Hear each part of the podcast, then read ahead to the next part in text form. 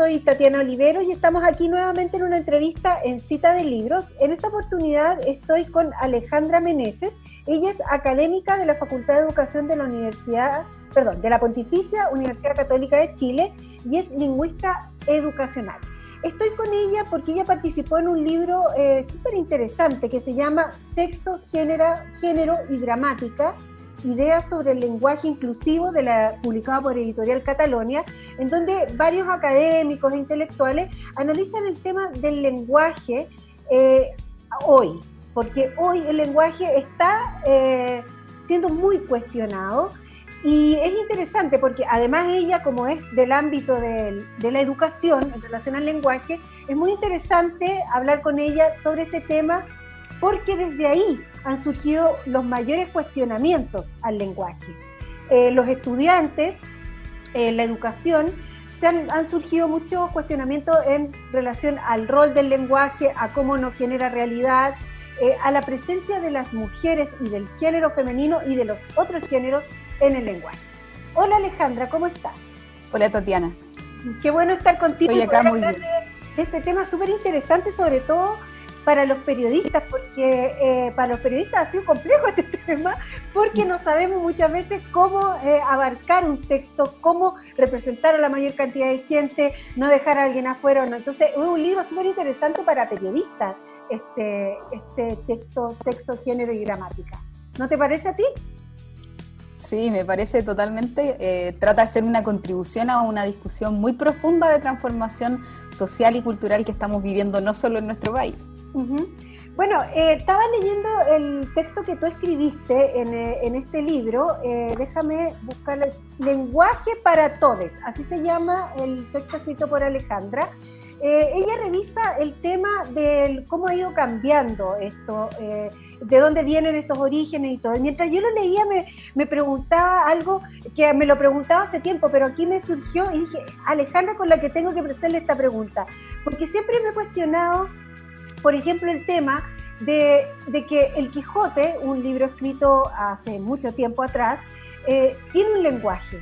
Y si tú, por ejemplo, ves productos culturales, por ejemplo, ves la serie El Reemplazante, eh, el lenguaje ha cambiado totalmente, eh, es otro lenguaje. Los dos son productos culturales, uno podría decir que tienen mucho tiempo de distancia, pero no es tanto como se cree. entonces el lenguaje al parecer siempre está cambiando. Quería eh, preguntarle a Alejandra sobre ese hecho, sobre la modificación del lenguaje. ¿Qué hace que el lenguaje cambie?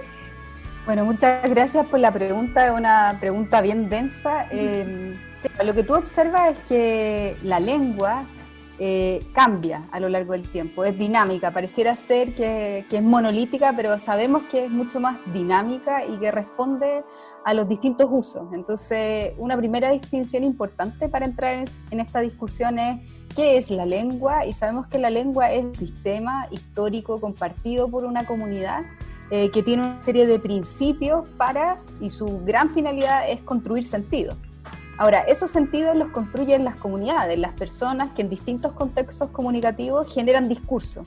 Y entonces es el uso el que también va modificando la lengua. Hay una relación ahí entre lengua y discurso, lengua y uso, que permite que ésta se vaya modificando a lo largo del tiempo. Sabemos que hay zonas mucho más eh, permeables y flexibles para eh, el cambio, como es el léxico, el vocabulario, y hay otras zonas que están mucho más cristalizadas. Pero, como tú lo bien dices y observas en esos productos culturales, vemos que hay transformación, hay cambio en la lengua. Mm. Y ahora, con respecto a, lo que hoy en la lengua se está manifestando como cambio, eh, porque tiene que ver con un tema de género, es un tema de incluir eh, el género femenino y incluir los distintos géneros que se están expresando hoy. Em, resulta, eh, también hay muchas, de, algunas, de algunos lugares hay mucho como resistencia al cambio, pero se ha dado antes que un tema de género genere cambios tan importantes en el lenguaje o es primera vez que se cuestiona el lenguaje, la lengua con respecto al género? A ver, aquí, claro, también es, importante, y esto es una visión bien personal, eh, yo creo que estamos frente, no necesariamente todavía, a un tema de cambio lingüístico. Estamos frente a un tema de pronunciamiento político Es decir, hay algo que la diversidad de género eh, percibe que la lengua no alcanza para poder ser nombrados, para nombrar a cada participante de nuestra sociedad. Entonces yo lo, yo lo leo más así, un síntoma, una señal, un hito que nos muestra que hay un cambio profundo y en el cual, por ejemplo, la letra E emerge como una bandera para poder proclamar la necesidad de que cada persona que forma nuestra sociedad pueda ser nombrada. Y yo creo que es una transformación bien potente. Muchas veces cuando pensamos en la lengua, la pensamos como una herramienta de comunicación. Eh, no la pensamos tanto como una herramienta de construcción o de representación de, de la realidad, y por lo tanto muchas veces estamos como más conscientes del otro, de la audiencia, a quién le estoy hablando, el destinatario, que es muy importante para cómo yo voy a formular mi discusión. Pero lo que, lo que devela esta, esta tensión, esta disputa en torno al lenguaje inclusivo, es que también con lengua necesitamos cada uno de nosotros ser nombrados. Yo creo que eso es bien potente, o sea, la relación que hay entre, entre discurso e identidad. Y entonces lo que nos están mostrando los jóvenes, eh, porque muchas veces este tema se reduce solo al tema de la mayor visibilización para las mujeres y es un sabemos que la revolución feminista es un tema ya de larga data, o sea, hablamos de, un, de, un, de este tema de, desde hace 30 años por lo menos, pero lo que nos muestran hoy día los jóvenes es que es mucho más que la visibilización de las mujeres, es de qué manera podemos dar espacio para que todos los cuerpos puedan circular libremente y entonces cómo la lengua también da eh, cabida a a esa diversidad de género. Entonces, yo creo que, porque muchas veces hay argumentos que la E no va a entrar en el sistema de la lengua porque es difícil de pronunciar, tenemos que modificar una serie, una serie de relaciones con otras palabras, porque en el fondo el, introducir la letra E es cambiar un morfema y eso es entrar en la estructura interna de la palabra y eso va a tener repercusiones después en la relación con otras palabras y sabemos que eso, ya que aprendimos una lengua desde nuestro nacimiento tenemos como muy instalada y hemos automatizado una serie de, principios para construir nuestras oraciones. Pero yo creo que lo que nos están demostrando acá los diversos grupos, colectivos, espacios, es que no están tanto pidiendo esa, esa modificación, sino que estamos bien levantando una señal muy potente de una transformación. Eh, yo creo que eso es lo que tenemos que leer. O sea, ¿por qué para los jóvenes eh, escolares y universitarios, eh, es tan importante el usar el lenguaje inclusivo. Y es más bien un, símbolo, un símbolo de, este cambio. Eh, y que es un cambio social, por eso no lo veo no lo veo tanto como un cambio lingüístico por ahora, no sabemos bien cómo eso va a entrar en la lengua, pero sí sabemos que esto tiene que ver con esta transformación social, política y cultural. Bien, y yo creo que para un lingüista este periodo, este momento histórico, es súper rico, yo creo es un momento muy deseado, yo creo que muchos lingüistas poder vivir un proceso como este. Eh, en, muchos, en muchos ámbitos se están generando cambios, pero eh, entra también la lengua y eso es, como, sobre todo en la lengua castellana. Eh, y eso es importante porque la Academia Chilena de la Lengua se hizo partícipe muy rápido se sumó a esto. Eh, cuando se piensa que a veces las academias son estancadas y se tratan de mantener lo que existe más que tratar de generar o revisar los cambios. Entonces me parece súper importante que la academia haya eh, lanzado este libro y esta revisión de este fenómeno. Eh, entonces te quería preguntar ahora sobre el libro en general. ¿Qué piensas tú de este libro? ¿A quién está enfocado? ¿Qué piensas en el sentido de que se haya generado desde la academia? Eh, para quién está enfocado. Es un libro que lo puede leer cualquiera o está enfocado para gente que trabaja desde la lengua, el lenguaje.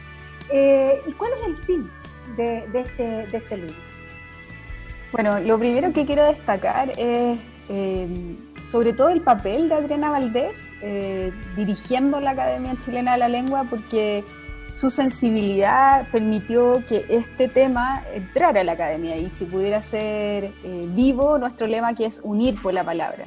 Entonces fue ella que nos animó a decir, bueno, ¿qué podemos eh, decir? ¿En qué podemos dialogar con la sociedad, con la diversidad de grupos sobre lo que está pasando? Y eso implica las instituciones, hay muchas eh, demandas por parte de las instituciones cómo hacerse cargo o qué estrategias para el lenguaje inclusivo de parte de los periodistas, como también señalabas tú. Entonces ella dijo, ¿por qué no abrimos un espacio de diálogo eh, con periodistas, con instituciones educativas, eh, donde hablen también lingüistas eh, y se refieran a estas distinciones entre no es lo mismo género gramatical que género discursivo, no es lo mismo lengua que discurso.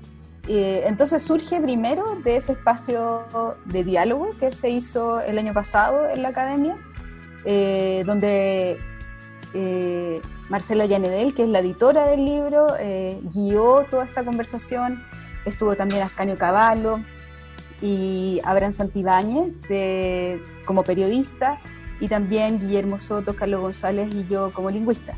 Entonces, más bien fue un espacio de conversación, de reflexión, eh, sobre todo destacando el rol que tienen las academias. Las academias hoy día, y como dice el lema de la Academia Chilena, es unir por la palabra. Entonces, más bien, las academias están para recoger los usos, ¿sí? recoger, sistematizar, no para imponer. Eh, y por eso surge eh, esta conversación que después viene la idea de por qué no plasmarla en en un, libro y enriquecer también con las voces de las personas que participaron y también demostrando ciertos cambios que ha habido también en los diccionarios que quedan reflejados en, la parte de las enmiendas y también en un capítulo dedicado especialmente a, los cambios lexicográficos que hace Victoria Espinosa. Perfecto. Y ahora como para ir finalizando un poco, eh, quería saber que, bueno, esta es cita de libros, aquí hablamos de libros, me gustaría saber, hablar contigo, de, con una persona que ha trabajado desde el lenguaje, de la lengua. Eh, ¿Qué lees tú? ¿Qué has leído? El, mm. el, tiempo de confinamiento te ha dado la oportunidad de revisar libros antiguos, libros que habías leído antes, o tomar nuevos libros, o nos recomiendas algo que esté relacionado con este tema, que haya enfocado este tema, aparte de este libro. Eh, cuéntanos sobre eso un poco. Bueno, quería sobre todo recomendarles dos, dos textos. Eh, por una parte, y que tiene que ver con este tema de que, trata el libro, sexo, género y gramática. Eh, sabemos que ya hace muy poco eh, tuvimos la van, premier de eh, Tengo miedo torero y yo creo que también este tema nos hace reflexionar profundamente en ese texto de Pedro Lemebel, el Hablo por mi diferencia, que resuena profundamente, o sea, de qué ¿Qué es lo que está detrás de estas demandas por el lenguaje inclusivo? ¿Quiénes están tomando la voz y quiénes quieren ser nombrados? Y por lo menos a mí me volví a ese texto y me, impacta mucho cuando él dice, eh, no necesito disfraz, aquí está mi cara, hablo por mi diferencia, defiendo lo que soy y no soy tan raro, me apesta la injusticia. Y después como más adelante en ese mismo texto, eh, dice al final, eh, yo no voy a cambiar por el marxismo que me rechazó tantas veces. No necesito cambiar. Soy más subversivo que usted. No voy a cambiar solamente porque los pobres y los ricos, a otro perro con ese hueso. Tampoco porque el capitalismo es injusto. En Nueva York los maricas se besan en la calle, pero esa parte se la deja a usted, que tanto le interesa, que la revolución no se pudra del todo. A usted le doy este mensaje. Y no es por mí, yo estoy viejo, y su utopía es para las generaciones futuras. Hay tantos niños que van a nacer con una alita rota y yo quiero que vuelen, compañeros, que su revolución les dé un pedazo de cielo rojo para que puedan volar. Yo creo que eso como que habla de qué estamos hablando en esta tensión, en esta disputa sobre el lenguaje inclusivo, que es más bien, como te decía, como político, cómo cada persona, cada cuerpo puede circular libremente. Entonces eso fue algo que en este tiempo, obviamente también en el contexto de, la van premier de la, de la, película, que ya está circulando, vuelve como a sonar con fuerza en relación con este libro. Lo otro que yo leo y que me gusta mucho es literatura eh, infantil, y ahí también, como que también hemos inventado esta, esta distinción entre la literatura de adulto, lo, lo, que es de adulto y lo que es de niño. Te fijas que son como dicotomías lo que es de masculino y femenino. Y ahí quería recomendar a todos un libro que, encontré hace poco, que es Penélope en el mar. Se los recomiendo porque habla también de, de qué implica esta transformación social. Y dice, me enseñaron a esperar y esperando descubrí que el mundo desde mi ventana es más grande de lo que mis ojos pueden abarcar. Me enseñaron a tejer y tejo bajo la luz de la luna. Me enseñaron a permanecer callada para escuchar a los demás. Y escucho a las sirenas que me cuentan los secretos del fondo del mar. Me enseñaron a mantenerme a la sombra. Allí es donde los vientos me encuentran para llevarme a nuevos puertos. Aprendí a observar. Por eso sé que la calma llega pasada la tormenta. Aprendí a leer en las estrellas rutas desconocidas. Ellas me guían a través de las olas. Aprendí a obedecer. Por eso sigo lo que mi corazón susurra en cada pálpito. Dicen que nací con un sendero marcado por el que debo caminar, pero en el mar no hay más camino que el rumbo que yo elijo. Dicen que el tiempo pasa veloz, sin darnos respiro, pero el sol de la mañana me despierta pausado y me regala todo el tiempo que cabe bajo sus rayos. Dicen que sola no alcanzo, dicen que soy pequeña, que no debo intentarlo, pero sin darme cuenta, un día empecé a caminar y mis pasos me llevaron a la playa. Y en la playa me esperaba una barca. Y en la barca me hice a la mar. Dicen que el camino no es seguro. Dicen que no aprendí nada quizás. O tal vez descubrí cómo aprender lo que otros no me podían enseñar. Ahora navego en mi propio velero. En medio del mar soy tan pequeña y tan grande como cualquiera. Qué bonito, qué bonito el cuento. Y este es un cuento infantil. Sí, Penélope en el mar. Ah, qué de Gemma Sirven y Raúl Guridi. Muy bonito. Muchas gracias Alejandra por ese relato y por haberlo leído para nosotros. Eh, también a Lemebel. Eh, Lemebel es muy recomendado acá eh, por desde muchos ámbitos. Eso siempre sorprende de Lemebel. Está en todas partes, está en todas las bibliotecas, en todas las casas. Eh, ahora en un cine, así que muy, muy bien Lemebel siempre ahí. Te agradezco Alejandra esta entrevista, te agradezco lo que nos enseñaste y esta lectura también. Muchas gracias, Tatiana. Que estés muy bien. Igual tú.